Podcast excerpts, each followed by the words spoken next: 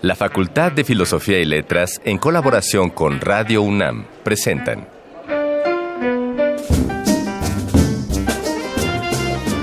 Lecturas de pasillo y debates de jardinera. Pensamientos de biblioteca y encuentros de ludoteca. Cátedras extraordinarias fuera del aula.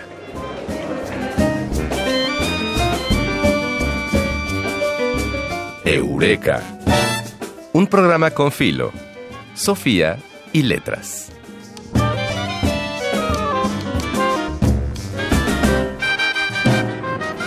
Muggles, squibs, animagos, acromántulas, bicornios, bogarts, gobstones son algunas de las palabras que le sonarán a los fans de la serie de libros que fueron llevados al cine, los libros sobre Harry Potter. Si algo tenemos que reconocer de estos bestsellers es que han contribuido enormemente a fomentar la lectura entre los pequeños y los no tan pequeños. Yo debo decir que qué bonito pronuncia el inglés Ana María. sé si lo pronuncié bien. Forman parte de un tipo de literatura en el que los mundos maravillosos, la magia, los animales productos de la imaginación y hasta el terror son elementos fundamentales de la intriga. Nos referimos a la literatura fantástica que tiene en realidad referentes de las mitologías y otros textos religiosos.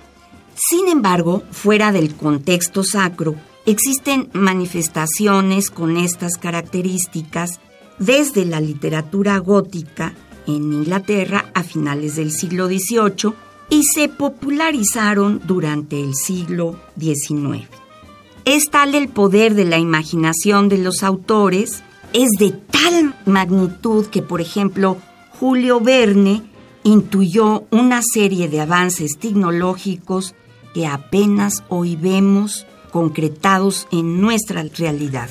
Bienvenidos entonces a este su fantástico programa Eureka. Ana Mari Gomis e Ignacio Escárcega los compartimos a compartir este prodigioso programa. En México también tenemos representantes de la literatura fantástica. La verdad, en América Latina hay grandes representantes. Hoy en el Arcón Mascarones encontramos la lectura del cuento El entierro de Amparo Dávila en voz del gran Germán Robles. Nuestra invitada de hoy en 3 de 10 es Alejandra Amato. Ella nos hablará con mayor profundidad sobre la literatura fantástica y Amparo Dávila. Las voces de Alameda nos contarán acerca de los eventos destacados de esta semana en la facultad. Y para cerrar, en Yo Solo Sé, cuenta Martín Vera Cabañas sobre el salto tecnológico que observa desde sus tiempos de estudiante a la actualidad. Bienvenidos así a este fantástico Eureka, un programa con filo, Sofía y letras.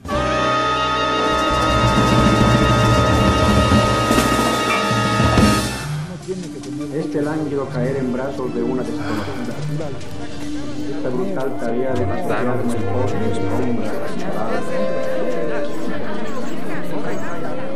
el Las palabras que edificaron nuestro presente. Arcón Mascarones.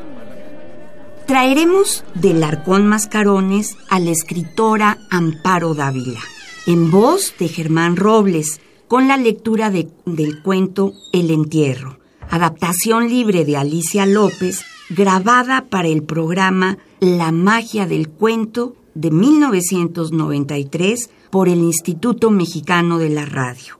Amparo Dávila es una de las mejores representantes del género fantástico en México. Sus cuentos son de tan buena factura que el mismo escritor argentino Julio Cortázar inició una relación de amistad con la escritora zacatecana, una amistad a partir de la lectura de los cuentos de la gran, gran Amparo Dávila.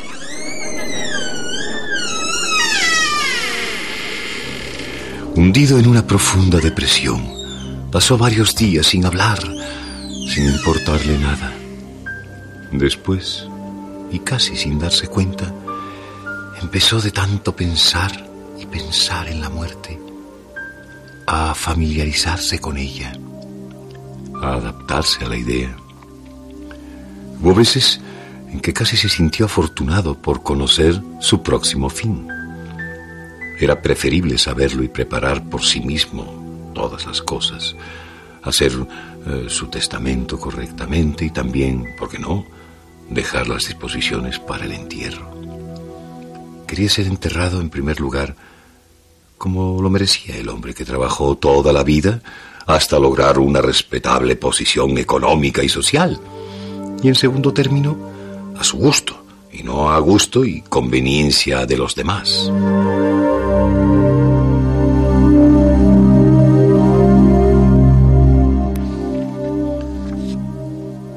Empezó por pensar cuál sería el cementerio más conveniente. El inglés, el inglés tenía fama de ser distinguido y por lo tanto debía ser el más costoso. Allí fue a enterrar dos amigos y no lo encontró mal ni deprimente. Parecía más bien un parque. Sin embargo, eh, se respiraba una cierta frialdad establecida ya, todo simétrico, ordenado, exacto, como la mentalidad de los ingleses. No, mejor sería pensar en otro cementerio. Se acordó entonces del jardín, allí donde estaba enterrada su tía Matilde.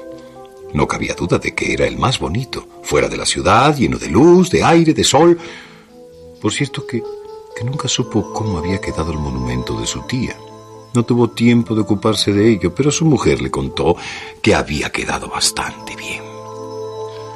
Pensó también en el Panteón francés, pero era el que más parecía un cementerio, tan austero, tan depresivo.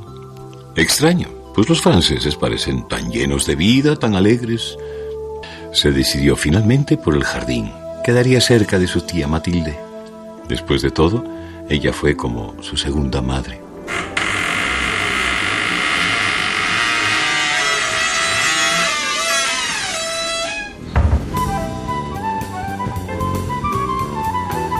No siempre se dice todo lo que se sabe, pero este sí es el lugar. 3 de 10.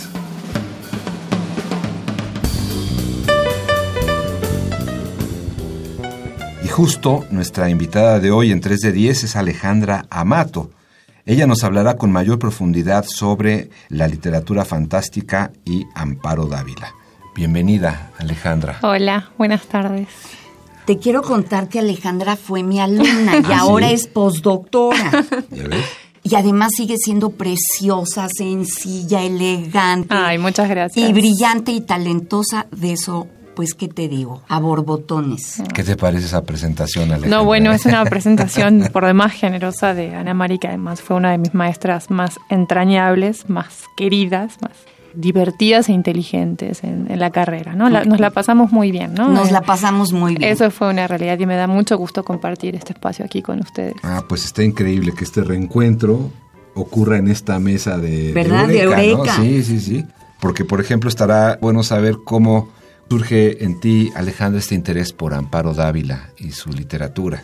Bueno, en realidad empezó eh, en mí un poco la, inquietud ya desde hace muchos años cuando me quería dedicar de alguna manera a trabajar la obra de Francisco Tario y Felisberto Hernández en la maestría. Por circunstancias de la vida ese tema dio un giro bastante importante y se pospuso un par de años hasta la estancia postdoctoral, ¿no?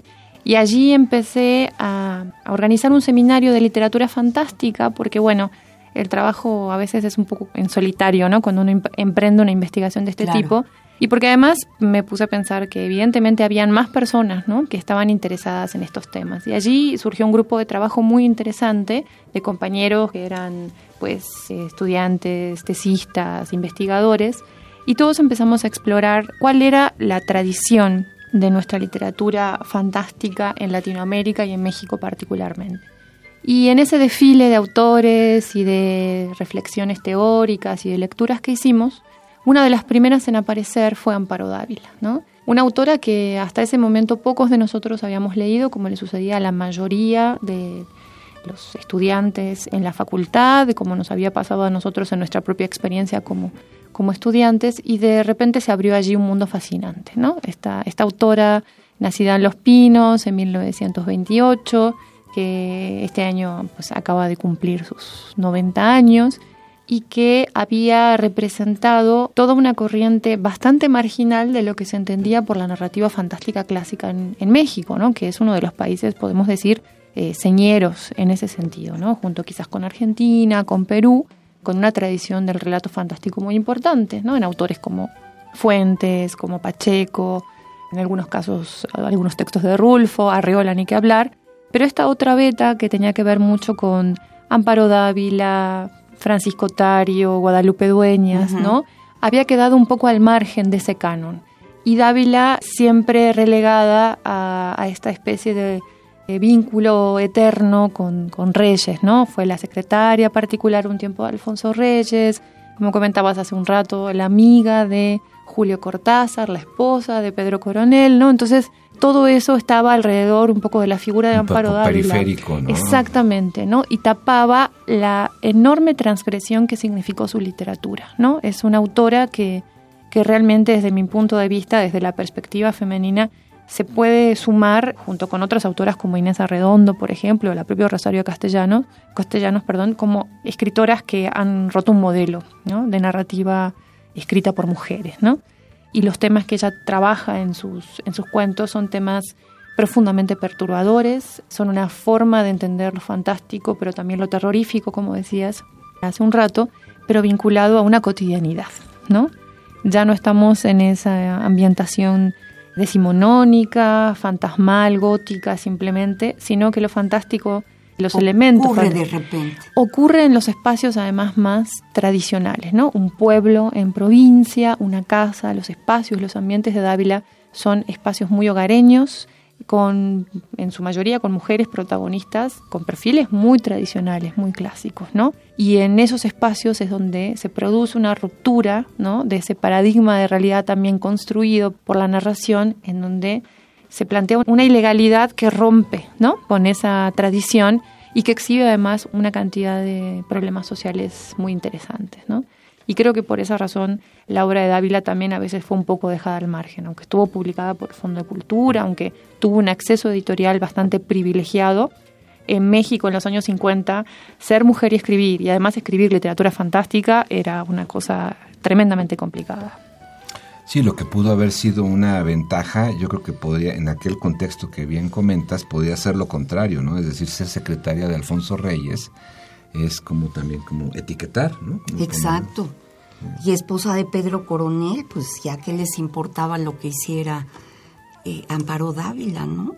Y además ella tenía un perfil muy, muy recatado, podemos decir. No era eh, no sé, como Guadalupe Dueñas, ¿no? Que era un personaje más extrovertido, más público, ¿no? Que tenía una proyección eh, más visual, incluso en cómo se vestía y, ¿no? y cómo cuentan que era un poco en la, cotidianidad. Dávila es una mujer, y lo fue en su juventud, mucho más discreta, ¿no? Su experiencia, su práctica de escritura, además, ella siempre la relacionó con una cuestión intimista, con el entorno, con lo que ella vivió, no solo en Los Pinos, sino cuando su familia se traslada a San Luis Potosí, ¿no? Esas, esas procesiones de los mineros, de los cuerpos de los mineros que iban bajando la montaña, el abuelo que toda su vida había tenido un féretro en la casa esperando a, su muerte para que allí fuera enterrado, las primeras lecturas vinculadas con la Divina Comedia, ¿no? Y textos ilustrados con esas imágenes terribles del infierno, claro, exactamente algo así de Doré. Y bueno, una serie de cuestiones que tenían que ver mucho que, que ver con eso, con poesía mística, religiosa, fueron consolidando, me parece a mí, a una escritora de un perfil muy, muy discreto, que además estaba pues un poco en, ese contexto de figuras literarias tan poderosas, ¿no? Como la de Reyes, que siempre la impulsó, pero que bueno, siempre está ahí, ¿no? Como una especie de, de padrino, un poco hasta diría yo molesto, en el sentido de que lo que hace Amparo Dávila no tiene nada que ver con lo que le interesaba a Reyes. Con lo que le interesaba a Reyes, eh, bueno, hay una cuestión que allí sí es importante decirlo. Reyes en 1912 publica lo que podríamos llamar uno de los primeros cuentos fantásticos, que es La Cena, claro, ¿no? Y en el que se basa Fuentes para Aura y en el que sabemos que es señero en muchos sentidos en la narrativa, incluso latinoamericana. Pero no es dentro de la práctica de Reyes pues, un, hábito, ¿no? En lo fantástico. Puede estar por allí la mano del comandante Aranda, creo que es otro de los cuentos que podría ser tipificado como fantástico, pero en realidad no es la vertiente que caracteriza la obra de Reyes. Bueno, si hay algo que pudiera caracterizar esa monstruosidad de obra, ¿no? Gigantesca que es la de Reyes. En cambio, Dávila, que ella tampoco se, se asume como una narradora fantástica, esto hay que decirlo. Sí, eso te iba a preguntar, sí. O sea, ella... ¿Cómo, se, cómo ella dice que no es escritora de literatura fantástica, no sé por qué. Que su experiencia es vivencial, ¿no? Y que lo que ella plasma en la literatura, en su literatura, es algo que tiene que ver con la propia relación de, de sus historias de niñez, de su infancia, de sus creencias, ¿no? Pero bueno, también cuando hacemos crítica literaria sabemos que la opinión de los autores sobre su propia obra pues puede ser un poco esquemática o puede ser muy general para lo que nosotros queremos trabajar, ¿no? Claro, porque digamos que tu perspectiva de lo fantástico es más generosa, digamos, ¿no? Me recuerda un poco a la antología famosa esta de Borges de... Claro. Silvina y, y, Silvina Ocampo. Y de Casares. claro, claro que quizá, bueno, no lo sé, yo diría que la literatura fantástica arranca en Argentina y en el Uruguay. Pienso, porque antes hay algún antecedente de literatura fantástica en México. Bueno, sí, sí. De hecho, en México, yo como decía hace un rato, creo que hay es, es, muy factible que sea también uno de los países pioneros en ese sentido, por lo menos en el siglo XIX el texto de Lanchitas de Roa Bárcena, ¿no? De María Roa Bárcena, es, es un texto también primigenio, podríamos decir. Incluso eh, un estudiante de Guillermo Prieto también se considera un texto de corte fantástico. Pero tenemos casos en Argentina, como el de una autora muy transgresora también, que fue Juana Manuela Gorriti, ¿no? Que fue una mujer también que estuvo muy movida en, las cuestiones de familia este, independentista, que se tiene que mudar y exiliar a Perú, a Bolivia, se casa con el que fue el presidente boliviano Belzú. Laura Jiménez de Cuenca estuvo también, Méndez de Cuenca, perdón, también tiene algún que otro relato fantástico aquí en México. Yo creo que México tiene una tradición amplia. Lo que pasa es que en 1940, cuando se publica la antología de la literatura fantástica de Bioy, Silvina y, Borges, lo que sucede allí es una ruptura muy interesante con un paradigma que se venía trazando en toda la tradición narrativa hispanoamericana del siglo XX y que tenía que ver precisamente con el realismo, ¿no? Claro. O sea, el realismo era la tendencia imperante y además se había generado esta idea dentro de la propia historia de la literatura que el realismo había sido lo imperante desde siempre, ¿no?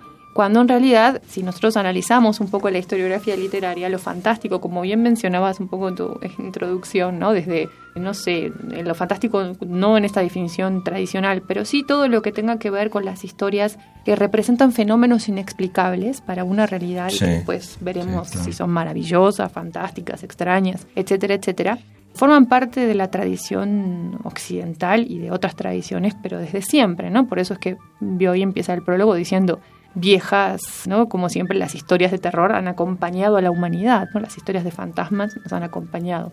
Lo que sucede es que en 1940 con la antología ellos proponen este giro, ¿no? que es sumamente mm, transgresor, ¿no? decir, bueno, ahora lo que hay que leer es esto, ¿no? La tradición realista no es la tradición que permita atender, podemos decir de alguna forma, las necesidades de lo que se está produciendo en América Latina. Y muy inteligentemente Borges y Bio y Silvina anticipan mucho de lo que va a pasar en la década del 40, ¿no? Porque Borges va a publicar ficciones, Bioy Casares va a publicar La Invención de Morel. que es una maravilla. Entonces, ellos lo que tratan de hacer allí es marcar un punto de inflexión y decir, hasta acá se acaba el realismo como tendencia predominante, ¿no? Y empieza una forma, una práctica, recuperamos una práctica distinta. Y yo creo que ese texto es fundamental porque autores como Francisco Tario tenían esas primeras ediciones de la antología en sus bibliotecas, lo que quiere decir, y publican en el 43, por ejemplo, Tario su primer libro La Noche, ¿no? Puentes en, el 50, en los años 50 de los días del mascarado. Que es espléndido ese cuentario, ¿no? Hay, hay, una, hay un 1-2, digamos, ¿no? Hay una influencia ahí muy evidente. Abre, ¿no? El texto abre. posibilidades, ¿no? Y si bien no quiere decir que todos los autores sean conscientes de que lo que están escribiendo es literatura fantástica, lo que sí estamos es frente a literaturas de irrealidad, ¿no? O sea, ya no estamos signados por la marca del realismo y Dávila está haciendo esa ruptura también con su propia obra, ¿no? Entonces, Creo que por allí es, muy interesante lo que ella logra en Tiempo Destrozado, que es su primer libro, ¿no? plantear eh, cuentos como El huésped, que, es quizás el más conocido, el más famoso de la autora, hasta llegar en sus, últimas, en sus últimos libros como Árboles Petrificados a cuentos como El último verano, ¿no? en donde se toma el tema de lo fantástico terrorífico específicamente para hablar del aborto, ¿no? Y en un sentido eh, precisamente muy clásico de lo fantástico moderno, que quiero decir con esto, y ahí va mucho la relación con Cortázar, lograr no solamente a través de la técnica de lo fantástico, porque eso es muy importante dejarlo claro, ¿no? La literatura fantástica no es una literatura de temas.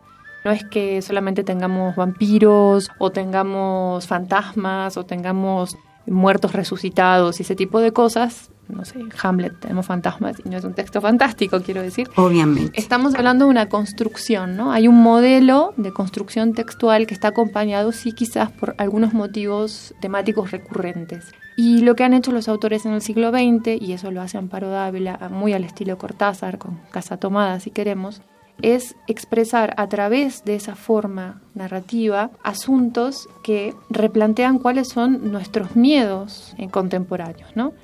Ya no estamos horrorizados por, no sé, fantasmas en un castillo o algo así, ¿no? Hay cuestiones del horror de la cotidianidad que se expresan a través de lo fantástico, ¿no? que se hacen visibles, ¿no? Que se hacen visibles. Oye, pues aquí Alejandra nos deja una serie de provocaciones, Ana Mari, para acercarnos a la literatura de Amparo Dávila y desde luego a su perspectiva de análisis y de crítica. Y pues nos da mucho gusto, Alejandra, que nos hayas acompañado. Y nos gustaría que nos dejaras alguna recomendación sonora, musical, para acompañar la salida de esta entrevista. Bueno, yo quiero sugerir que acompañemos el final de esta charla con alguna pieza de música concreta, que también es el título del segundo libro de cuentos de Amparo Dávila y que le da título a uno de sus cuentos más importantes, que es música concreta y que tiene allí una incidencia muy significativa en cómo se desarrolla la trama del cuento. Así que podría ser un muy buen final excelente final, yo creo. Pues pero, muchas gracias. Pero, ¿viste como no tuvimos ni que preguntarle? No, no, no, ya, está, ya estaba encarrilada. es maravillosa, Alejandra.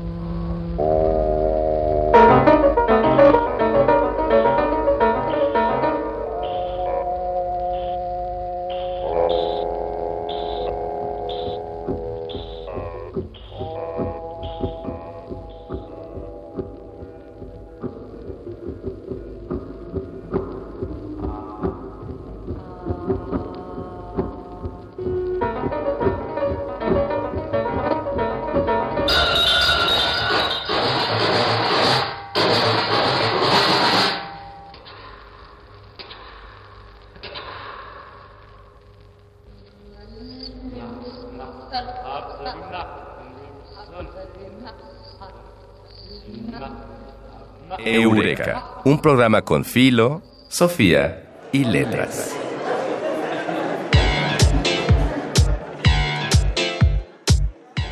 Voces de Alameda, tu agenda radiofónica de la facultad. Los invitamos a la presentación del libro de ensayos Avatares Literarios en México, del doctor Juan Antonio Rosado Zacarías, que se llevará a cabo en la Sala A el 15 de octubre de 18 a 20 horas. El trigésimo Coloquio Nacional de Filosofía se llevará a cabo en el aula magna de nuestra facultad el 15 de octubre a partir de las 10 horas. Y el coloquio La región en el pensamiento clásico y contemporáneo, convergencias y divergencias multi e interdisciplinarias se llevará a cabo el 18 y 19 de octubre en el Salón de Actos de la Facultad. Celebramos el centenario de Juan José Arreola, que organiza la UAM Iztapalapa y el Colegio de Letras Modernas Hispánicas en el Salón de Actos el día 18 de octubre a partir de las 10 horas.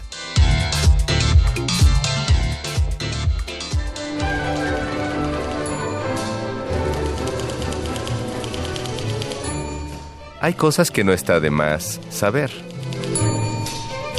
Yo solo sé.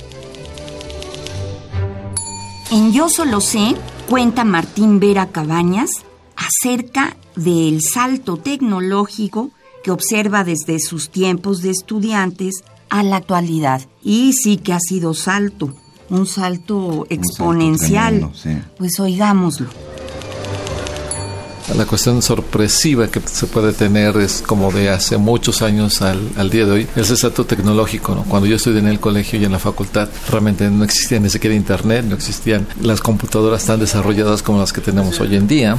Y entonces ha sido un cambio drástico, hace un cambio realmente generacional. Y creo que es una gran ventaja ahora para los estudiantes tener tanta información a la mano y para poderla recuperar de manera rápida. Yo creo que para los estudiantes es una gran ventaja contar con muchos recursos y finalmente que haya una reflexión interesante por parte de ellos para que aprovechen toda esta gama de información que, con la que cuentan. La bibliotecología es una ciencia que organiza sobre todo el conocimiento, ¿no? los materiales impresos y todo el conocimiento. Trata ella en la manera práctica es la organización de unidades de información, esto es biblioteca, centro de información, cualquier unidad de información con la que cuenten acervos de libros o documentos también se hace investigación, se reflexiona, se teoriza sobre la disciplina acerca de la importancia del conocimiento y cómo se va transmitiendo entre personas. Eso se logra a través de la organización de los documentos. La bibliotecología es muy importante porque sin ella no se podría tener una sistematización de la, primero de la información y después de una transmisión del conocimiento entre generaciones.